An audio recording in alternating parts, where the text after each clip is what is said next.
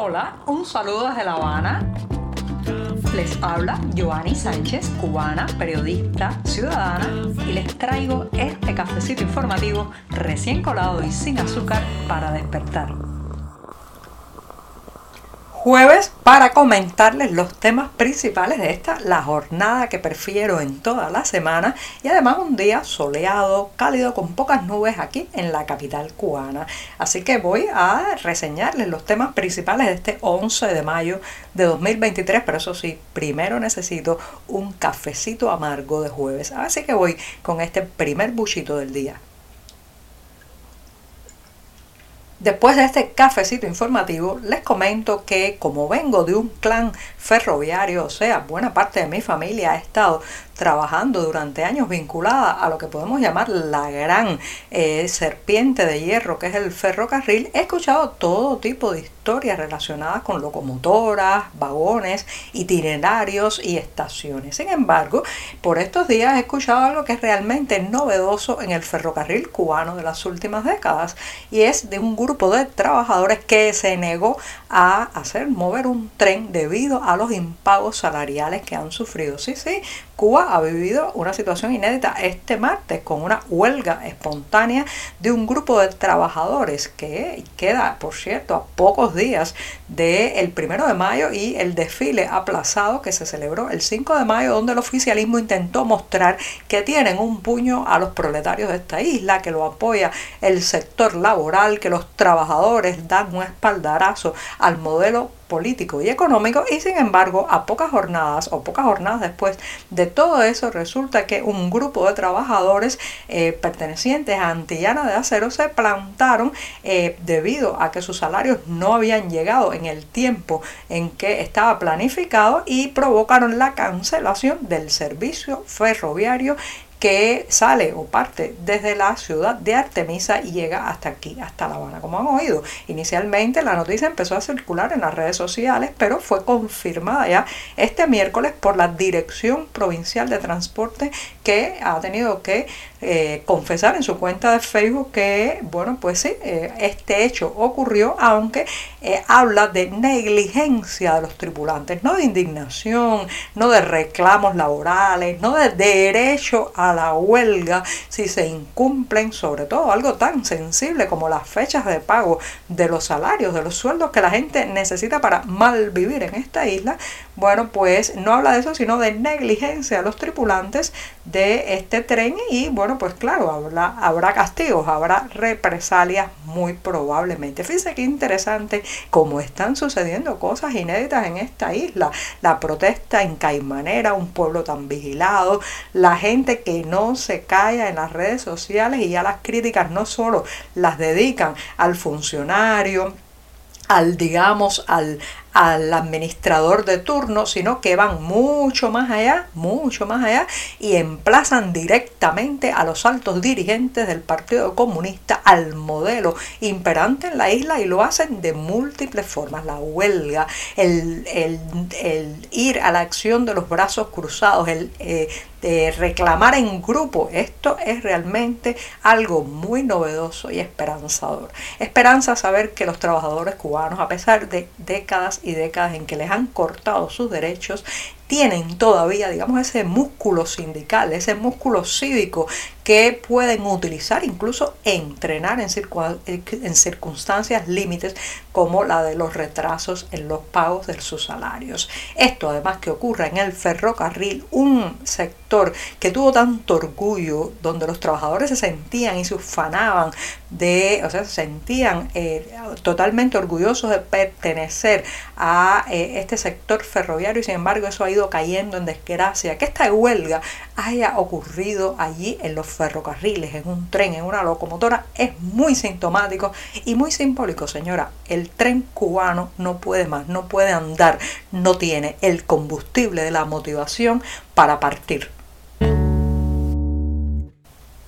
Intentar volar al espacio o llegar a la luna con un cohete hecho de barro, de fango, eso es imposible, ¿verdad, señoras y señores?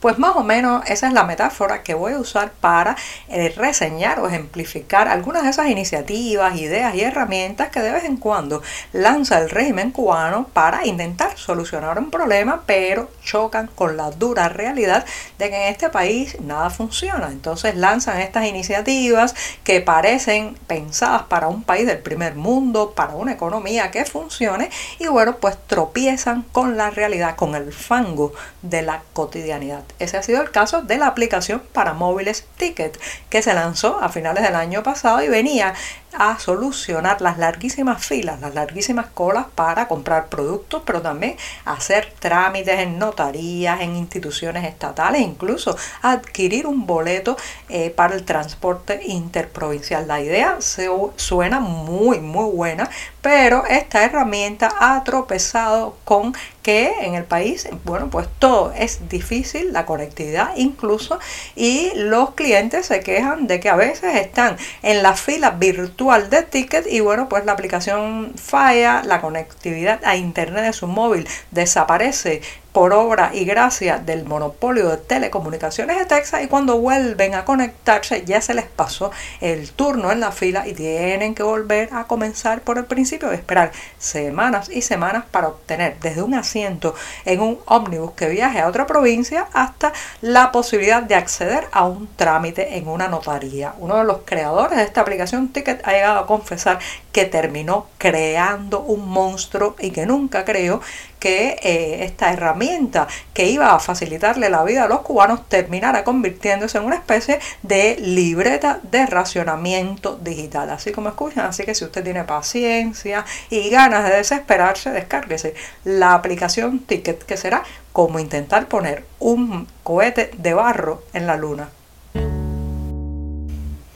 La inflación en Cuba no solo afecta, señoras y señores, al precio de los alimentos, muchos detalles de la vida cotidiana también están siendo salpicados, digámosle así, por la caída en picada del valor del peso cubano, la subida de los precios y también, bueno, por la falta de combustible que en este caso particular eh, lastima grandemente todo lo que es la transportación. En el caso de La Habana, los eh, ya muy conocidos y muy utilizados almendrones, taxis colectivos, que la mayoría eh, son viejos vehículos de la primera mitad del siglo XX, por eso les dicen almendrones a muchos, por la forma redondeada de su estructura. Bueno, pues estos taxis colectivos también han subido escandalosamente sus precios. En algunos casos hay tramos que se han duplicado y han pasado de costar 100 a 200 pesos. Pequeños tramos además, pero que se hace imprescindible para muchas personas acceder a este tipo de vehículos de taxis colectivos o almendrones porque si no, no pueden moverse debido